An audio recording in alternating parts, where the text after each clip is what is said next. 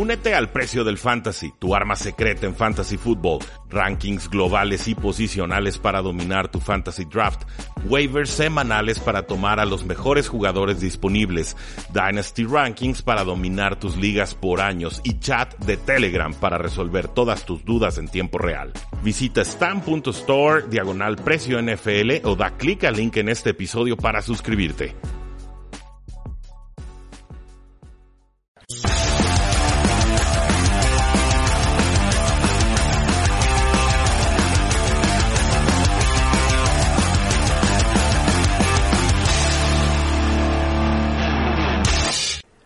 Saludos a todos y bienvenidos a un programa más de Tres y Fuera, donde la NFL no termina y nosotros tampoco. Mi nombre es Rudy Jacinto, me encuentran en Twitter como arroba paradojanl y el día de hoy ya no vamos a platicar sobre el NFL Draft 2020 porque eh, se nos acabaron los temas, se nos acabaron los equipos y ahora sí tenemos que armar guiones un poquito más estructurados y un poquito más reflexionados, Oscar, ya no son automáticos. Sí, mal acostumbrados un poco estas últimas semanas porque pues nos dio de qué hablar durante bastante tiempo el draft, ¿no? Así que sí nos dio, nos dio temas y, y obviamente en esta pandemia, eh, cuando se te acaban los temas así, creo que sí, ya se empieza a convertir un poco, como dices tú, tenemos que organizarlo un poquito más y, tenemos que, que pues, hacer un guion y, en realidad eh, tratar de llevar la información ahora muchísimo más completa porque pues necesitamos darles detalles, ahora sí. Sí, es, es normal, o sea, es, es, lógico, periodo de off-season de la NFL suceda, eh, suceda esto, pero bueno, finalmente lo resolvemos sin mayor problema. Lo que sí es que tenemos que dar un anuncio triste para todos los aficionados de, Tres y Fuera y es nuestra queridísima mascota oficial de Tres y Fuera, eh, Tango Jacinto, un schnauzer gigante que llevaba un mes con nosotros, cinco meses de vida, eh, falleció lamentablemente el lunes por la madrugada, ya los, los estudios toxicológicos y resulta que le picó una araña que nosotros echamos fue una, una viuda negra. Entonces fue, fue un episodio muy desgraciado. La familia, por supuesto, está de luto. El perro se dio a querer. Creo que los aficionados que, que llegaron a verlo en cámaras cuando se metía aquí colado en la oficina eh, reían con él. Decían por ahí los, los fans que solamente llegó, bendijo el draft de la AFC y OFC eh, Oeste, NFC Oeste, y que con eso se despidió de todos, ¿no? Entonces, eh, estamos tristes, solamente lo comento para los que llegaron a verlo en redes sociales, que lo premiamos mucho, los que lo llegaron a ver en los live streams que tenemos en Facebook y en Periscope y en YouTube Live. Eh, si ya no llegan a ver a, Tango Jacinto es porque pasó a mejor vida, pero estamos seguros estará ladrando y apoyándonos desde lo alto, Oscar. Eh, sí, triste noticia, la verdad, así que eh, pues yo te comenté así que si no había sido una araña, ahora dices que, que sí fue un poco más confirmado ya. La verdad sí. Lamentable, así que hay que recordarlo como era feliz, alegre, travieso y, gigante. Este, por ahí nos enseñaste un video que ojalá después subas que de bebé que corría por todos lados y era un poco travieso, pero lo vamos a extrañar definitivamente y, totalmente de acuerdo con que sí llegó a, bendecir el draft de, del oeste, por lo menos. No sé, no se llama Oscar, descansa en paz, Tango Jacinto, sepan aficionados no va a estar apareciendo ya eh, y muchas gracias por sus eh, palabras de cariño. Finalmente las mascotas acaban siendo familia y Tango Jacinto se ganó sus corazones. Subimos sus redes sociales si gustan verlo. Les prometo, no se van a aburrir, le echamos ganas al contenido. Pero Oscar, la NFL tuvo un periodo de reflexión, un periodo de votación, un periodo de propuestas virtual, por supuesto, en el cual los distintos votaron por o en contra de distintas reglas y ninguna de ellas era más importante que la regla de la posibilidad de no hacer data, sino de tener una cuarta y quince desde tu propia yarda 25 y si la convertías entonces podías quedarte con el balón, si no, pues, la ofensiva rival se quedaba con la pelota y te dejaba en una desventaja severa y una alta probabilidad de anotar. Sí, este, bueno, creo que se nos está yendo aquí un poco Rudy, este, pero bueno, rápidamente lo que yo opino sobre la regla e, es, es modernizar. Creo que a fin de cuentas es modernizar, sobre todo por lo que hemos visto últimamente en la NFL y, sobre todo lo dinámico que se ha vuelto el juego.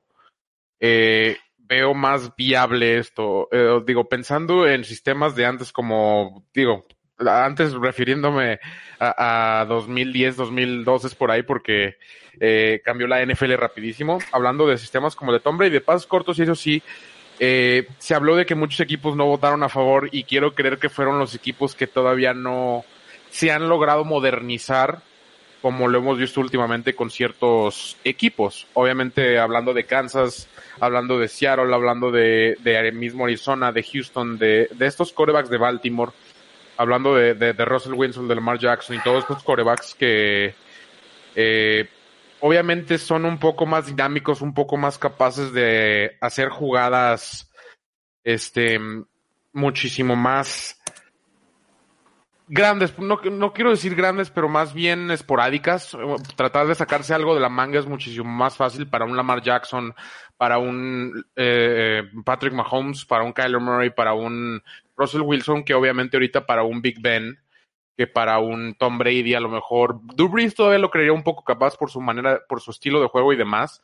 Y obviamente ahí Sean Payton y los que tienen ahí eh, en Nueva Orleans, eh, pues sí le ayuda un poco más a, apoyar esa regla, pero eh, viendo ya los equipos, como te decía, como con equipos como Ben, con Ben Roethlisberger o con eh, hasta el mismo Jimmy G, que sigue siendo un poco más joven, pero a lo mejor es un poquito más de pases cortos, un paso.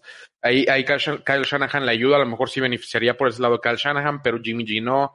Digo, por eso te digo, ya empezamos a, entrar un poco en, en cómo se le acomoda el estilo de juego, si están acostumbrados, acostumbrados a avanzar poco a poco, si están acostumbrados a esos pases largos como Patrick Mahomes y demás que ya mencioné muchas veces, eh, creo que sí va a depender totalmente de eso. Las votaciones ahí, eh, pues sí, sí, sí creería que, que pasara, sobre todo porque a lo mejor ya necesitamos un poco de modernización en la NFL y, y en general, entonces, sobre todo en las reglas, digo, hablando de, de reglas, obviamente la, la, más reciente que cambiaron así drásticamente, que fue la de la revisión de, interferencia de pase, pues no, no funcionó muy bien, entonces creo que la NFL se vio un poco así como que no, no queremos modernizar por ese lado, entonces no sé si buscan eso de entrada. Eh, a mí sí me gusta la regla, creo que le va a dar un poco más de dinamicismo al juego, pero también me, me llama un poquito eh, la situación de vas perdiendo y a lo mejor por aventarte una jugada en cuarta y quince tienes oportunidad de regresar en un juego que a lo mejor estabas perdido. Eso es lo que a lo mejor a mí me asustaría un poco. Entonces, no sé exactamente cómo funcionaría ahí. Vi que no, que, vi que no era aplicable en overtime. Entonces, quiero ver más bien cómo la acomodarían para que funcionara perfectamente bien y profesionalmente. No solo es un aventón de 15 yardas y a ver qué pasa. Y creo que todos seguimos un poco perdido con Rudy, pero ahorita lo recuperamos, no pasa nada. Este, no se les olvide mandar sus preguntas. ¿Qué opinan ustedes de esta regla? ¿Les gusta, no les gusta? Eh, ¿Qué corebacks creen que batallen con esto? ¿Qué, eh, ¿Qué corebacks creen que sería, no, no regalado, pero fácil, diría yo? O sea, ¿cuántas terceras y quinces no hemos visto de Patrick Mahomes en la última temporada que lo salvaron de, de pues, pues de, de, patear o le salvaron muchos juegos. Recordemos, Kansas ganó muchos juegos por pases así. Entonces, si recordamos la temporada de Kansas, dando un ejemplo rápidamente, eh, los partidos que perdieron, me viene ahorita a la mente rápidamente el de Tennessee. Eh, tú le das a Patrick Mahomes en un partido contra Tennessee, que es obviamente un partidazo de Tennessee, porque eh, es mejor equipo Kansas, simplemente así de sencillo. Entonces, tú le das una oportunidad así a Patrick Mahomes o se la das más seguido y no la pones en manos de un pateador que esencialmente es un volado. La patada corta, que es, a 10 yardas, tienes que, ser afortunado que te dé el bote, que te dé la distancia, que tus, que tus defensivos o, bueno, jugadores de equipos especiales de ese lado eh, tengan un buen timing, lleguen justo la bola en el punto más alto para que se la puedan. Es, es todo un show que depende de un jugador de equipos especiales.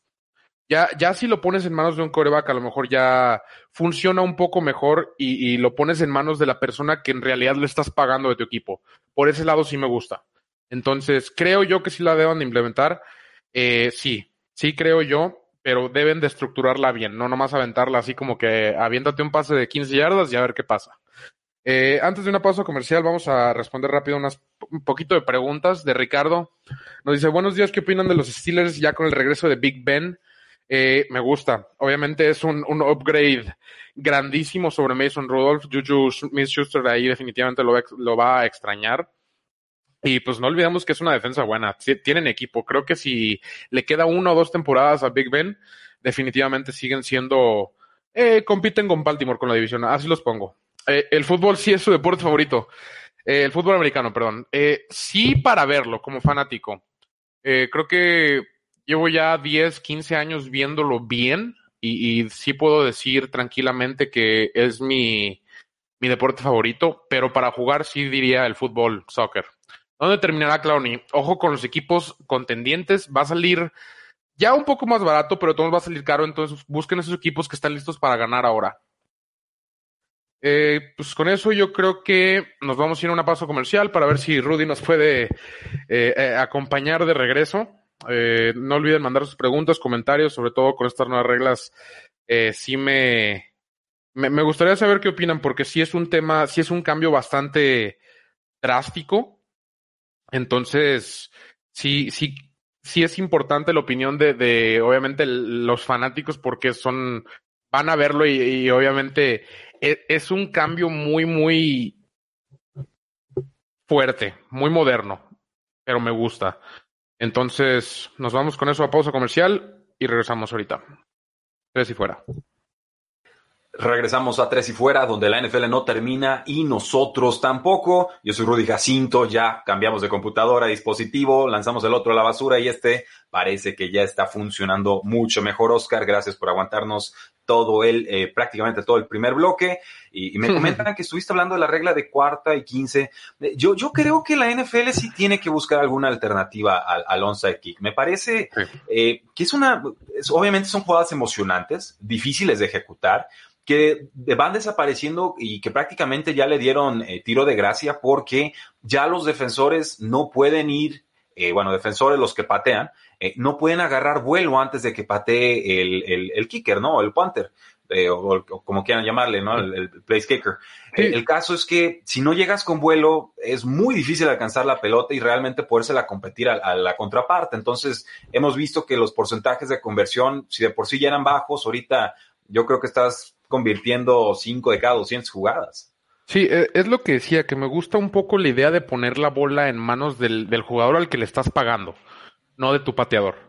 Okay. Creo que, creo que eso es lo que más me llamaba a mí la atención, de, de en realidad que dependa del coreback, no, no, no del pateador, y, y sobre todo que les falta modernizar un poco, porque después de lo de las reglas de, de la repetición, de revisar repeticiones de interferencias, uh -huh. como que se sintieron como que, ay, no es mucho, vamos a regresarnos tantito porque, no, porque no salió nada. bien. Ajá, Increíble, no salió sí. bien. Y, y, no sé si esto sea un poco repercusión de, de, querer modernizar un poco la liga. Me gusta, digo, lo que decía es que me gustaría que estuviera bien, bien organizada, no nomás aventarla ahí al aventón. Porque, si ajá, exactamente. Y, y, hablaba de cómo equipos con corebacks más jóvenes o más dinámicos obviamente van a querer aprobar esto. Sí, eh, bueno, no. Los Kansas City Chiefs votaron en contra. Es algo que se me hace raro porque yo hablé, o sea, hablé mucho de Patrick Mahomes eh, el bloque pasado ahorita que te fuiste porque para mí se me hace algo que tú dices, ¿sabes qué? ¿Cuántas terceras y quince no viste de Patrick Mahomes? Mm, que Todas. esencialmente podían ser la misma. Entonces no, no entendí ahí. Eh, sí, digo, vamos, este es extraño, sería una regla que sí cambiaría mucho. Eh, solo se podría hacer dos veces por partido, creo que eso es importante mencionarlo. No puedes estar jugándote la cuarta y quince sí, no. todas las veces. Sean Payton, lo siento, pero eh, sí me extrañó que los Chiefs fueran entre los equipos teniendo el mejor mariscal de campo de la época, no iba a decir de la década, pero falta por ver. Eh, que, no se animaran a, a aprobar la regla. Entonces, obviamente ahí hay asegúnes que no están gustando, Creo que la van a revisitar en un futuro. Creo que lo poquito que la llegamos a ver con la XFL funcionaba. Eh, y creo que la regla simplemente se está posponiendo más que cancelando de forma definitiva. O sea, no gustó en su formato actual. Vamos viendo qué sucede a futuro. Pero Oscar, no fue la única regla que se votó en este fin de semana. Eh, tenemos, por ejemplo, que ahora la NFL va a permitir que regresen tres jugadores de reserva de lesionados. Eso es importante porque el año pasado se subió a dos y antes de eso, pues por supuesto, estábamos con solamente uno. ¿De tu opinión al respecto? Eh, bien. Así que creo que no, no cambia radicalmente mucho, pero, pero sí es importante. No les cuesta nada. La, realidad es que no les cuesta nada. y ¿Por qué no querías que jugar un, Ajá, exactamente. O sea, no, nunca entendí en realidad por qué está limitado eso. Si está lastimado y, y, de, y pues eh, después de cierto tiempo está bien, ¿por qué no dejarlo jugar? No, nunca me hizo mucho sentido a mí ese tipo de reglas. Nunca me hace a mí en general. Bueno, pues bueno, va, mejorando esto. Es, yo creo que lo hacen para que evitar que los equipos traten como de almacenar a jugadores en la reserva lesionados. Supongo, para que no los lesionen. Sí, digo, no que les vayan a pegar un martillo en el pie, pero que sí les digan, ¿sabes qué? Hoy te duele el tobillo, mejor este, te guardamos 16 semanas, ¿no? Sí. Tiene que haber alguna precio, alguna consecuencia eh, ahí. Si no, pues metes a todos y todos regresan y es una ventaja desleal. totalmente. Eh, también se quitó una regla que ya le llamaban como el, el loophole Belichick, ¿no? este truco de reglas Belichick. A pesar de que Belichick fue el último que la sufrió, y era cuando en cuarta, en cuarto down, eh, pues te quedabas con la pelota y cometías castigo y no centrabas el balón a tiempo. Y así quemabas como cuatro minutos del reloj y llegabas hasta los últimos minutos del cuarto cuarto. Según yo, hasta tres relojes completos de 40 segundos por, por, por full start, luego por un holding, no, no, ni siquiera salía el balón. No, eh, no. Eh, eran tres penaltis totalmente diferentes que, que reiniciaba el reloj y lo seguía corriendo sin necesidad de, de llevar a cabo una jugada. Entonces, pues, la aplicas contra Belichick y algo va a cambiar, eso seguro. la, realidad es que Belichick la inventó, él la usó y luego Mike Gravel con los Titans en los playoffs se la aplica también. Era una, era una regla desleal, o sea, si la, si la encuentras, si la usas, felicidades, ¿no? Encontraste una ventaja. Pero la realidad es que va en contra del espíritu del juego. Simplemente, pues, o sea, no te puedes echar sobre la pelota y quemar nueve, nueve minutos o cinco minutos o lo que sea, ¿no? Entonces dime honestamente que tú siendo Vrabel vas contra Belichick en playoffs, ves la oportunidad y no la tomas. No, claro. O, sea, yo, yo 100 de 100 veces la tomo. Entonces, aplaudo muchísimo lo que hizo Vrabel ese eh, Belichick está escupiendo lumbres en esa ocasión, pero qué gran honor que tu alumno tomara tantas notas que en ese momento superara al, maestro, ¿no? Entonces. unas horas después, tomándose ya ese, ese whisky, a lo mejor se rió, te aseguro que sí. Le, echó un fonazo y le dijo, eres un canijo. y no fue, no le dijo canijo, le dijo otra cosa. Eh, pero bueno, finalmente esta regla en la que podías quemar reloj con múltiples castigos a balón muerto ya fue borrada me parece bien, creo que nadie la va a extrañar y simplemente eh, era un truquito legal ahí que iba en contra del espíritu del juego. Si la encontraste, perfecto, pero ya la borramos y a lo que sigue. Y Oscar, se anunció, ya saliendo el tema de las reglas, hubo un aviso importante sobre eh, Madden, esta franquicia de videojuegos tan querida y tan odiada por muchos, querida porque ha sido el estándar de fútbol americano, simulaciones desde inicios del 2000 en ese entonces había mucha competencia con otros juegos. Yo recuerdo NFL Blitz en el 64, que ahorita era imposible. Buenísimo, mi favorito. Pero era, jugabas a romper a los jugadores, no, no procede en esta era. Eh, por ahí habían otros simuladores. Se me está escapando el nombre del otro famoso. Eh, bueno, habían unos de NCAA eh, también. sí, los de NCAA eran los famosos. El caso es que llegó a tener la franquicia exclusiva Madden, la ha cuidado, la ha fomentado, le ha generado muchísimos recursos a la NFL. Y ahorita en temas de pandemia, todos guardados, estamos viendo cómo los esports se están levantando, ¿no? Con este, este impacto eh, social, económico que están teniendo y finalmente en este contexto tan complicado pero también tan prolífico para los videojuegos, es que la NFL anuncia que EA Sports, el creador de estos juegos Madden y el dueño de la licencia como tal, seguirá produciendo de forma exclusiva los juegos de la NFL hasta por lo menos el 2025. Fue una subasta abierta en esta ocasión. EA Sports fue la que más dinero ofreció un acuerdo que se inició en el 2004 y pues que dijeron así los representantes de la NFL, la competencia no estuvo cercana, o sea, EA Sports hizo una oferta absolutamente eh, irrechazable. Tu opinión sobre esta franquicia, Oscar, porque a mí, me gustan los juegos, no soy mucho de, videojuegos deportivos, pero me parece que también al, momento en el que tienes un monopolio tan controlado, eh, la innovación llega a resentirse.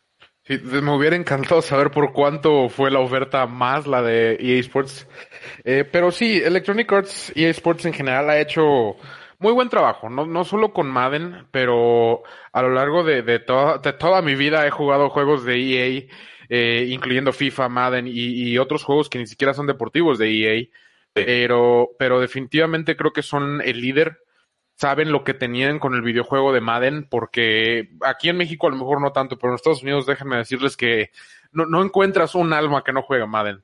Creo que eh, sí, han hecho buen trabajo, definitivamente eh, han llevado el juego a, términos tan realistas que es impresionante que puedes identificar al jugador a través de la careta del masco ya, del, del casco, perdón, ya, y, y, es impresionante. La verdad es que el realismo del juego ha llegado ya a otros niveles, y, y sí, digo, definitivamente no le iban a dejar ir. Creo, creo que hasta la, la, la maldición de Madden se ha vuelto algo eh, de, de, tema. O sea, tienen ya tantas cosas que ya no lo van a dejar ir. Sí, lo, lo, yo, yo así lo entiendo. Lo que sí ha comentado la NFL es que eh, va a abrir la franquicia o, el, o digamos el, el, logo y los derechos NFL, pero no para juegos de simuladores. O sea, no para que puedas replicar una temporada de NFL, no para que puedas jugar en un modo franquicia, no para que puedas vender a Patrick Mahomes a los delfines de Miami.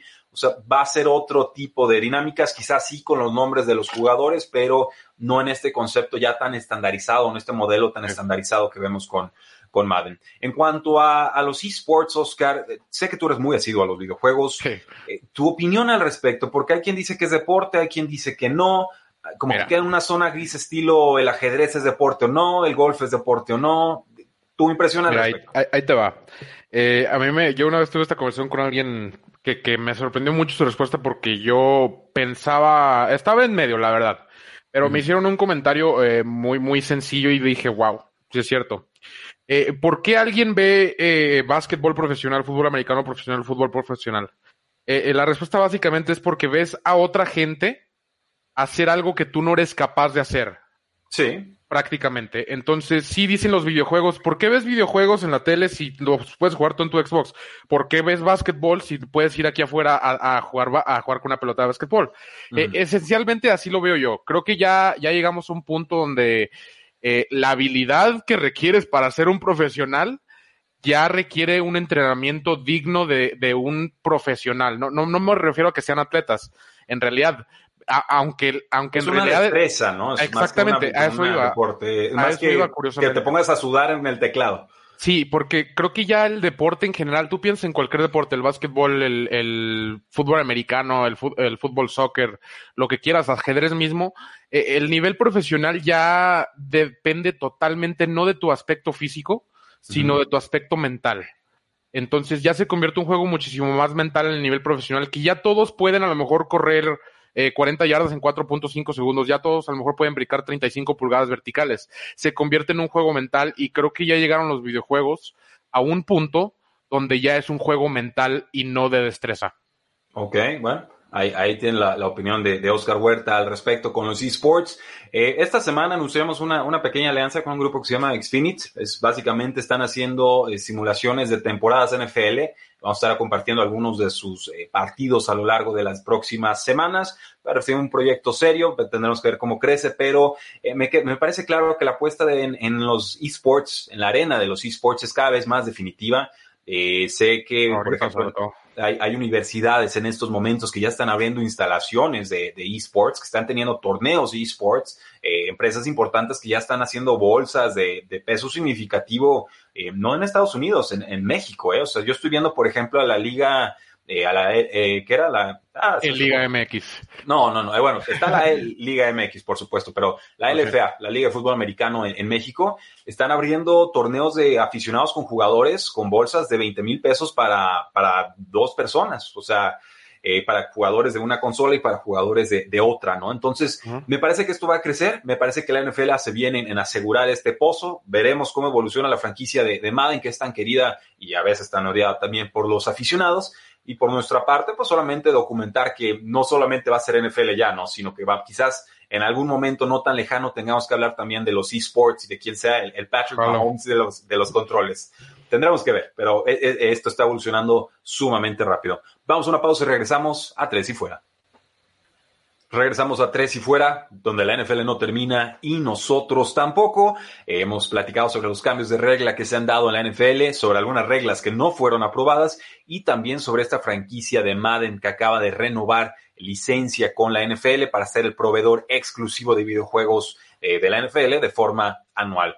Oscar, creo que muchos de los aficionados en estos momentos están eh, preocupados, por supuesto, por la situación actual en el mundo, por una posible recesión, por problemas de, salud, de pandemia, etcétera. Creo que conforme pasa el tiempo vamos entendiendo cómo, cómo es esta amenaza y cómo podemos quizás tratar de volver a lo que ahora se le llama una nueva normalidad, que no, me, no creas que me encanta mucho el término, pero en ese sentido y en ese contexto, eh, la NFL, por supuesto, tiene que evaluar opciones sobre cómo puede realizar su temporada 2020 ha sido muy clara la NFL, ha dicho no vamos a dar fechas, no vamos a dar calendarios, esto es lo que nosotros creemos que va a suceder, este es el calendario oficial, nos reservamos el derecho a hacerle toda clase de movimientos. Pero ahora sale el comisionado Roger Godel y nos dice que tiene la esperanza de que los coaches puedan regresar a las instalaciones de los, equipos tan pronto como la próxima semana. Sí agregó que las juntas con los jugadores se van a extender de forma virtual por lo menos dos semanas más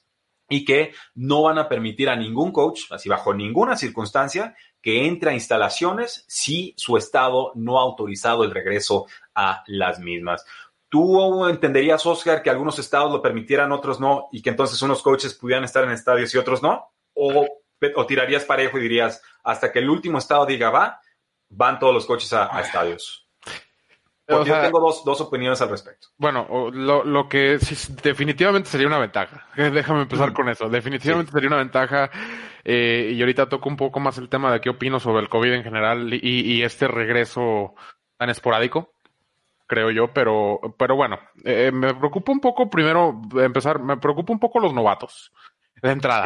E, e, eso es lo que más me tiene ahorita un poco con, con preocupación porque eh, digo, la transición a la NFL de por sí es, es bastante ruda. Ahora, no poder tocar el campo hasta a lo mejor quizá uno o dos meses antes de que empiece la temporada regular está bastante difícil. sí, yo, coincido con eso. Eh, pero el precedente más cercano que tenemos es la clase del 2011, cuando hubo este, este holdout largo. Y quizás fue porque la clase era verdaderamente especial. Pero esos novatos produjeron desde el día uno, ¿eh? Esos no, resintieron la ausencia de, ninguna manera y obviamente eh, las oportunidades de aprender de forma virtual eran más limitadas en, aquel entonces. Entonces, eh, no significa que necesariamente la clase de novatos no vaya a ser de impacto. Simplemente que hay, que hay un reto adicional. No, no, para nada. De hecho, incluso creo que los, los novatos que son más analíticos, más, más de, de estudiar y aprender, van a llegar con bastante ventaja sobre, sobre el resto. Porque eh, la realidad es que estas juntas virtuales lo que han estado haciendo es, es hacerles llegar todo el conocimiento que se puede a través de, de, pluma y papel, por así decirlo, antes que el campo. Y, y sí hay jugadores, hay gente que aprende más así que, que en realidad hands-on eh, en el campo. Entonces. hay, distintas este, técnicas de aprendizaje y predisposiciones. Por eso todavía entonces ahí como que me aguanto un poco. Eh, por el lado de, los coaches, digo, qué bueno. No, le veo que tanto sirve que regresen solo los coaches. En realidad los coaches necesitan a sus herramientas, sus herramientas son sus jugadores. Yo, a mí me hubiera gustado más hablando de este mismo tema de novatos, que dejen regresar solo a los novatos. Estamos hablando de a lo mejor 10, 12 personas que fácilmente puedes controlar y separar y, que un novato, si le dices, ¿sabes qué? Vas a estar durmiendo aquí eh, un mes lejos de tu familia, un novato es el que más lo va a entender. Entonces, sí, eh, eh, no había pensado en eso, yo, me, bien. Yo me iría entonces por ese lado desde un principio. Sí, sí, o sea, darle toda la oportunidad al novato de integrarse, ¿no? Que obviamente la experiencia con los demás veteranos va a ser un poco más complicada ahorita, pero eh, sí, o sea, esa sería una propuesta. Yo la mandaría directito con el comisionado, bien pensado. Y nos dicen, por ejemplo, qué estados podrían estar contemplando el regreso en estos momentos. Bueno, antes de eso, mi, opinión sobre, sobre esto, eh, sí sería una ventaja que unos equipos tuvieran a sus coches en instalaciones y otros no. Eh, y, y obviamente buscamos siempre la paridad en la NFL la realidad es que las condiciones actuales no invitan a pensar a que los 32 equipos van a entrar en las instalaciones al mismo tiempo. Entonces, yo los invitaría a hacerse a la idea de que en esta temporada van a haber cosas injustas, que no van a ser culpa de nadie y que simplemente vamos a tener que aceptar cosas como calendarios, cosas como reajuste de semanas, cosas como semanas de descanso, más días de descanso que otros, eh, muy marcados en, este, en, este, en esta temporada 2020 y el regreso a instalaciones sería simplemente una más de estas ventajas injustas que, insisto, no serían culpa de nadie. Pero si tienes a 30 equipos que ya pueden estar en instalaciones y a dos no, a mí me parecería que lo conveniente sería entran en instalaciones y si hay que mover a ese equipo a otro lado para que se puedan preparar en estos momentos, eh, creo que esa sería la, alternativa. Florida ha dicho adelante, o sea, aquí se juega, eh, Texas ha dicho adelante, aquí se juega, Arizona ha dicho adelante, aquí se juega. Los desérticos, curiosamente. los, republicanos. O sea, la realidad es que hay una tendencia muy marcada de los rojos eh, dejan abrir y los azules, que ahorita son los que más están sufriendo sus estados, eh, pues no, ellos, ellos, van a ser más cautelosos. Pero, por ejemplo, el gobernador de Nueva York, que es demócrata, Andrew Cuomo, dice que todos los equipos profesionales del estado pueden empezar sus training camps de forma inmediata. Esto significa Buffalo Bills y pues básicamente para efectos de NFL. Y también nos dice el gobernador Phil Murphy, que creo que también es, demócrata, eh, que en el estado de Nueva Jersey pueden ya empezar también con los training camps. Entonces, 48 horas después se suma Nueva Jersey al movimiento de, Nueva York y ahí ya entran los Jets de Nueva York y ahí ya entran los, los gigantes. Entonces, esta va a ser la tendencia. Y si buscaban algunas señales de que la temporada NFL se pueda realizar con cierta normalidad, por lo menos en su ritmo y calendarización, creo que es esto, o sea, que se empiecen a autorizar los entrenamientos de equipos a finales de mayo. ¿Qué, opinas de eso? Rápidamente, ahorita te digo yo mi opinión, pero ¿qué opinas de eso? Que, que, curiosamente Nueva York, un estado que estaba en estado crítico, es el que aprueba training camps como tal. Eh, tú sabes, Oscar, sí, yo también. Tú sabes, Oscar, que yo no le rehuyo a, los temas políticos y sociales. mi formación de relaciones internacionales y después maestría en finanzas. Eh, y le hemos entrado al tema de, de racismo en esta semana el NFL y demás. Yo soy del pensar de que cualquier regreso deportivo a nivel mundial en casi cualquier país, salvo casos muy contados como Nueva Zelanda, casos muy contados como Vietnam, casos muy contados como Hong Kong, casos muy contados como Taiwán, que, ver, que están teniendo un control magistral de este, de este virus. Eh, me parece que cualquier regreso de ligas en estos momentos va en contra de, la, de las indicaciones sanitarias ideales. O sea, en estos momentos, si no hubiera tema de dinero de por medio, ninguna liga estaría pensando en regresar. Eh, la realidad es que muchas ligas no van a poder sobrevivir si no regresan actividades próximamente. Lo estamos viendo en Liga Española, lo estamos viendo eh, en Inglaterra, lo estamos viendo en, en, todos lados, ¿no? Entonces, yo entiendo esto y obviamente se trata de maximizar la protección de los jugadores, pero buscar maneras de que puedan jugar sin aficionados, con 25% de capacidad en estadios, eh, en fin, pero incluso eso tiene muchas complicaciones porque dices, bueno, no vamos a vender cervezas, no vamos a vender boletos, tienen que entrar en fases a los estadios perfectos. ¿Y, qué van a hacer, por ejemplo, cuando vayan al baño? ¿no? O sea, algo tan simple como tienen que ir al baño, pues esa es una zona comunal. Y si ahí está el virus o ahí alguien llega infectado, pues posiblemente ahí se puede esparcir. Entonces, me preguntas cuál es mi opinión sobre el regreso de ligas. Mi opinión es no, no estamos listos para regresar a ver a deportes en estos momentos. Lo van a intentar las ligas, lo van a intentar sin aficionados. Lo entiendo, les deseo todo el éxito del mundo. Yo, Rudy Jacinto, en estos momentos, creo que no estamos en condiciones a nivel mundial para pensar en, regresos de ligas. Es curioso, fíjate, yo, pienso muy, muy parecido a ti. Eh, pero sobre todo me llama muchísimo la atención que fue Nueva York el estado que, que dio ese paso por así decirlo. Igual y porque sienten que ya va de bajada la curva, la primera curva, ¿eh? porque se habla de la segunda. que ahorita voy a hablar de eso, exactamente. Eh, eh, se me hace curioso que fue Nueva York y no un estado como, no sé, Texas, algo, algo que estuviera un poquito más controlado. Sabemos que Nueva York obviamente e, es un foco de, de, infección, la cantidad de gente, la densidad de gente que vive ahí es, es muchísimo mayor que, que casi cualquier otra ciudad de todo el país de Estados Unidos. Y, y, obviamente la cercanía a Europa hace que sea un poquito más fácil hasta la transmisión, porque en realidad un vuelo a Europa de Nueva York son cinco o seis horas y, y, son cinco aeropuertos diferentes en la ciudad de Nueva York y, y, se me hace curioso que haya sido Nueva York el estado que dio ese paso, pero bueno. Ahí, dejamos como la, la, anotación de no esperábamos que Nueva York fuera quien tuviera la iniciativa y falta ver California también, que ahí hay un montón de equipos y también en su momento fue foco, aunque no al nivel parece de, de Nueva York. Eh, Oscar, hay una propuesta de que los cascos de los jugadores puedan tener protecciones estilo N95, estas mascarillas grado médico, quirúrgico, eh, mascarillas modificadas con alguna clase de material que se tengan que poner todo el partido y se lo quiten y al momento de quitárselo inmediatamente se, cubran la boca. sería la recomendación del NFL que fueran muy eh, obsesivos con los cuidados para minimizar las posibilidades de contagio. Entonces, sepan que se está incluso estudiando eh, cuestiones como esas, cómo modificar el casco para minimizar riesgo de contagio en un deporte de contacto, valga la, valga la idea. Este, y también, por ejemplo, nos enteramos de más casos, como el del receptor novato de los Redskins, Antonio Gandy Golden. Anunció que en marzo se enfermó de COVID-19, el pick número 142 global de esta clase, y, dice que él experimentó síntomas medios, leves, pero no, no estaba hospitalizado ni mucho menos. Se puso en cuarentena dos semanas y le dieron luz verde en abril 7. Entonces, ahorita está sano, pero por ejemplo, habíamos visto que Sean Payton le dio, habíamos eh, checado que, que, Miller le dio también. Entonces, no nos enteramos de todos los casos, pero siendo 2.000 jugadores, pues a, algunos les va a tener que dar. Sí. Sí, digo, obviamente el porcentaje tiene que, que existir y, y, todo, pero se me hizo curioso que desde marzo, o sea, a, ¿cuánta gente a lo mejor no estuvo enferma que se lo adjudicó a lo mejor a una gripa?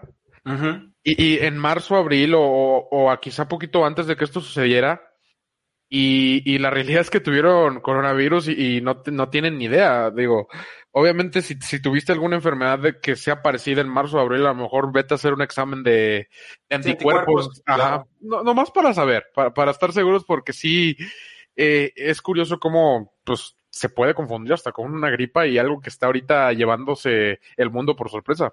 Sí, nos dice Bob Sanz, creo que Florida está ofreciendo estadios a equipos que no pueden jugar en sus propios estadios. Y sí, esa, esa fue la, la propuesta eh, muy a la valiente, ¿eh? porque vuelvo a lo mismo, no, no está, Florida no está en condiciones para reabrir actividades como si nada. Eh, lo que yo pienso es que Arizona y Florida lo que querían en, en cierto punto era regresar los, los spring camps del béisbol.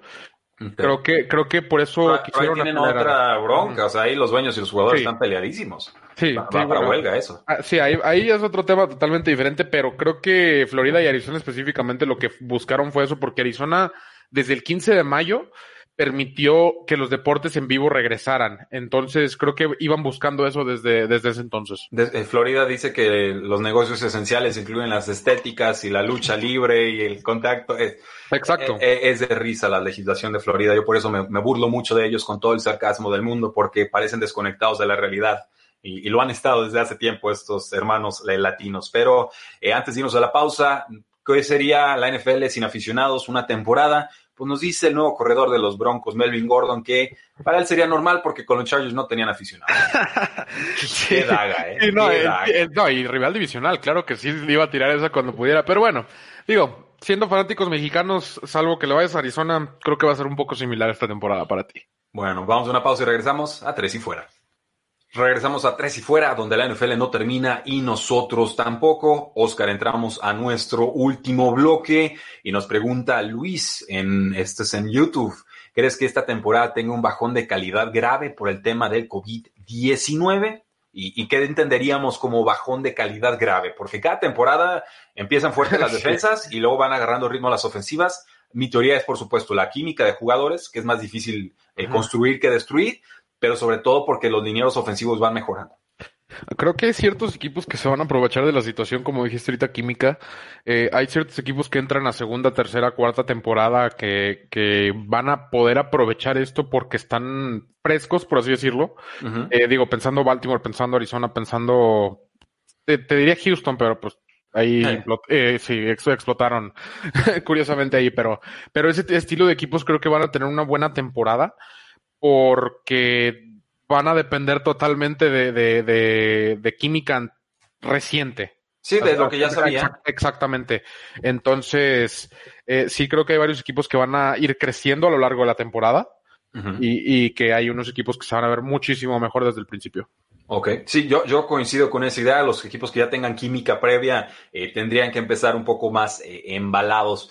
Eh, los dueños de la NFL nos dicen que le van a prestar a los Rams otros 500 millones de dólares para su estadio SoFi, ya que Stan Kroenke se ha ido al límite de la cartera por todos sus desarrollos en Los Ángeles. Les concedieron este financiamiento de 500 millones de dólares, pero eh, no se sabe si eh, les duplicaron el tiempo para pagar este monto. Entonces, ahí te va la lana, pero no sabemos si les dieron tiempo extra para pagarla eh, o no.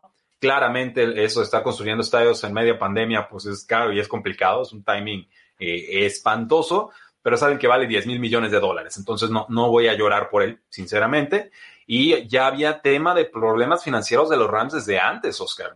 Todd sí. Gurley lleva rato pidiendo su dinero, Clay sí. Matthews lleva rato pidiendo su dinero. El equipo dice, sí les vamos a pagar, pero el último día que nos podamos esperar, porque estamos, no dicen estamos ahorcados, pero eso nos están, dando a, a, entender. Entonces, bueno, un préstamo de 500 millones de dólares de la NFL y que simplemente le resuelve esos problemas a, corto plazo. Pero sin aficionados en estadio, yo no sé cómo van a rentabilizar esa nueva construcción. Mira, creo que yo, eh, creo que el hecho de vivir en Los Ángeles le beneficia bastante aquí al dueño.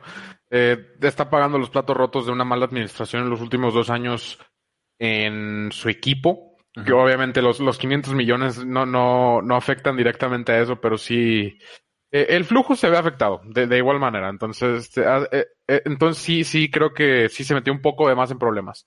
la, la construcción es difícil. Déjame decirte, la construcción es difícil, sobre todo. ¿Cómo lo sabes, Oscar? ¿Quién eres tú para hablarnos de construcción? Este, soy ingeniero civil y, de repente sí, la construcción es difícil, sobre todo en esa magnitud. El dinero se va rapidísimo, no tienes idea.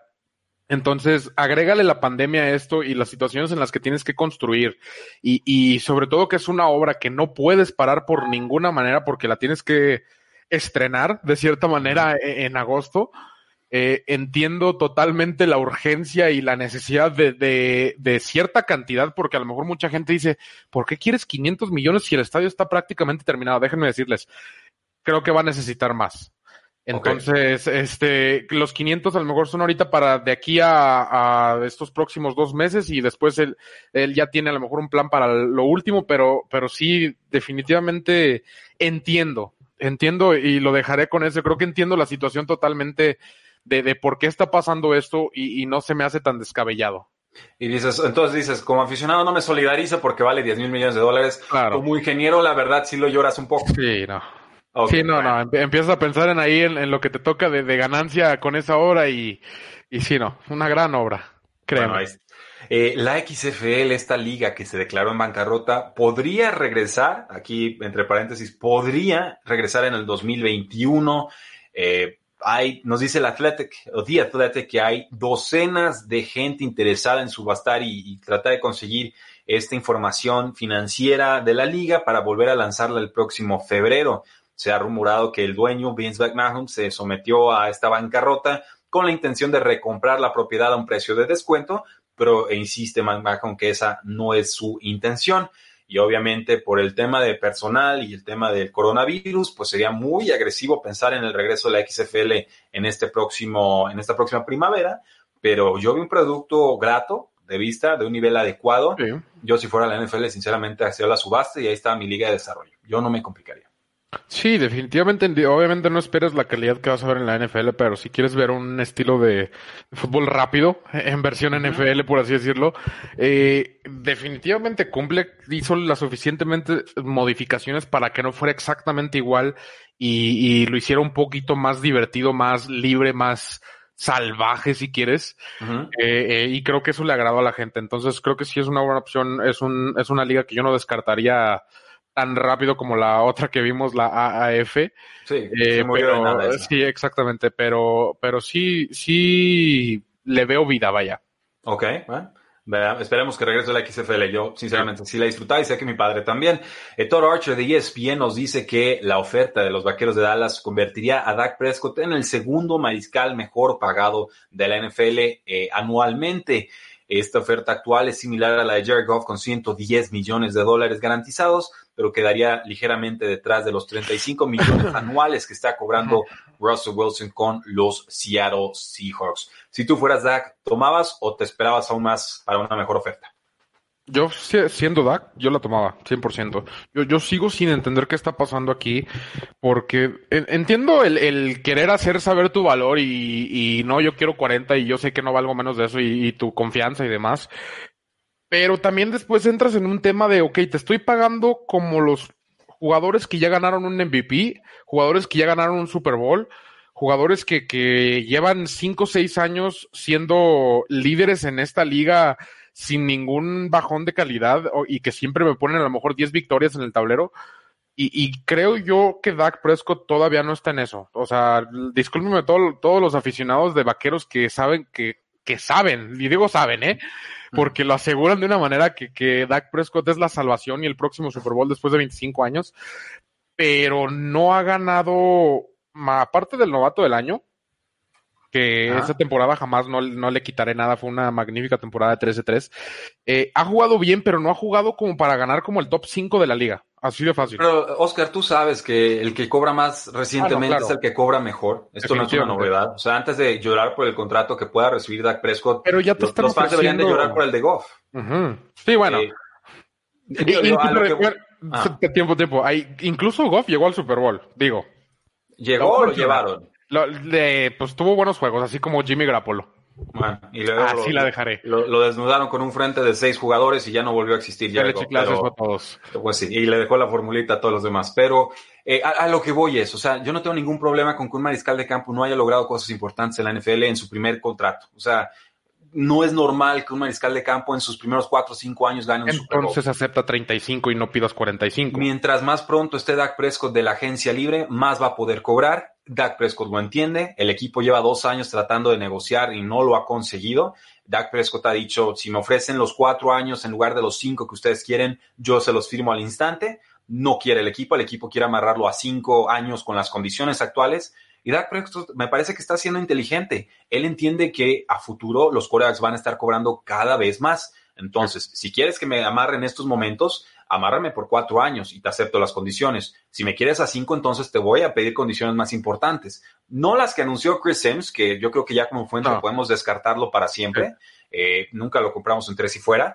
Pero sí entender que ahí viene la, renovación de, de Sean Watson, que ahí viene la de Patrick Mahomes y que esas dos van a resetear el mercado. Entonces, eh, creo que Dak Prescott entiende de forma muy inteligente cómo está funcionando el, mercado y, sabe que mientras más espere, más va a poder comprar. La realidad es que los vaqueros de Dallas dictaron sus prioridades de forma muy clara.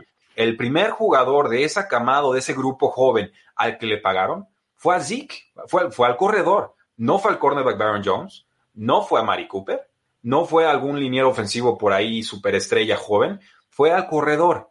Entonces, bueno, Lawrence por ahí también. Eh, sí, bueno, eh, pero también ahí fue una broncota de negociación, ¿eh? O sea, Jerry Jones es, alguien que siempre se espera los deadlines para mejorar su oferta y entonces amarrar al jugador, porque sí es generoso con sus jugadores, para bien y para mal. Eh, yo me parece que estamos viendo una negociación muy atípica, muy extraña, pero que Dak Prescott se está haciendo eh, muy inteligente. Ya que si lo merece o no lo merece, la realidad es que con lo que ha hecho en su contrato de novato, perfectamente está en condiciones para pedir eso y, más. Y si no lo quieren pagar, mi postura como, como analista es, pues no se lo paguen, apliquen una segunda etiqueta de jugador franquicia y se despiden de él pero si creen que se va a convertir en un Kirk Cousins saliendo en agencia libre, yo creo que los vaqueros de Dallas deberían de, esperar peores noticias que eso. Porque creo que Dak Prescott en otro equipo estaría cobrando lo que está pidiendo y más. Porque así funciona el mercado. Yo creo que se podría acercar más a los 40, no a los 45. Sí, bueno, eh, a eso iba de hecho. O sea, incluso aunque se fuera de equipo, yo creo que eh, andaría sobre los 37. O sea, específicamente, sí. Porque la ventaja de los vaqueros en estos momentos es, te apliqué la etiqueta de jugador franquicia, no te puedes mover, negocias conmigo, no consigues nada, y si no llegamos a nada, pues el segundo año te pago más, te vuelvo a controlar. Y, nadie llega a la tercera etiqueta de jugador franquicia porque es demasiado cara. Sí, no, definitivamente no. Y, y entonces creo que Jerry Jones sabe perfectamente bien eso. Creo que los dos son igual de tercos, es el problema. E, entonces, eh, por ese lado, entonces, inteligentemente Dak definitivamente, eso, eso jamás lo, lo, lo negaré, aunque yo hubiera tomado ya el contrato porque es un buen contrato. Es un muy buen contrato, o sea, ha sido fácil. Eh, eh, creo yo que de todos modos lo está jugando muy bien y creo que la, la terquedad de, de, Jerry Jones es lo que está perjudicándolo en esta ocasión. Como que lo, eh, Jerry Jones está así como que no, a mí no me la vas a hacer como todos los demás equipos. Pero ve todas las negociaciones anteriores y todos los jugadores se le hicieron. Ajá, y Dak Prescott está así como que pues te la estoy haciendo de todos modos. Sí, o sea, espérate lo que quieras, el tiempo juega a favor de Prescott. Yo, así lo entiendo. E, exactamente, sí, e, es, lo que yo veo que está pasando. Y, y entiendo la frustración de los aficionados de los vaqueros, ¿no? De los pro Dak y de los anti Dak. Mm. Eh, la realidad es que hay una regla no escrita en la NFL y es que los jugadores y coaches no se meten en las negociaciones de otros jugadores cuando están eh, discutiendo con el equipo. Eh, regla que se llegó a romper en algún momento con los Pittsburgh Steelers y ya ven cómo acabó esa historia, con Le'Veon Bell sobre todo y Antonio Brown en, su momento.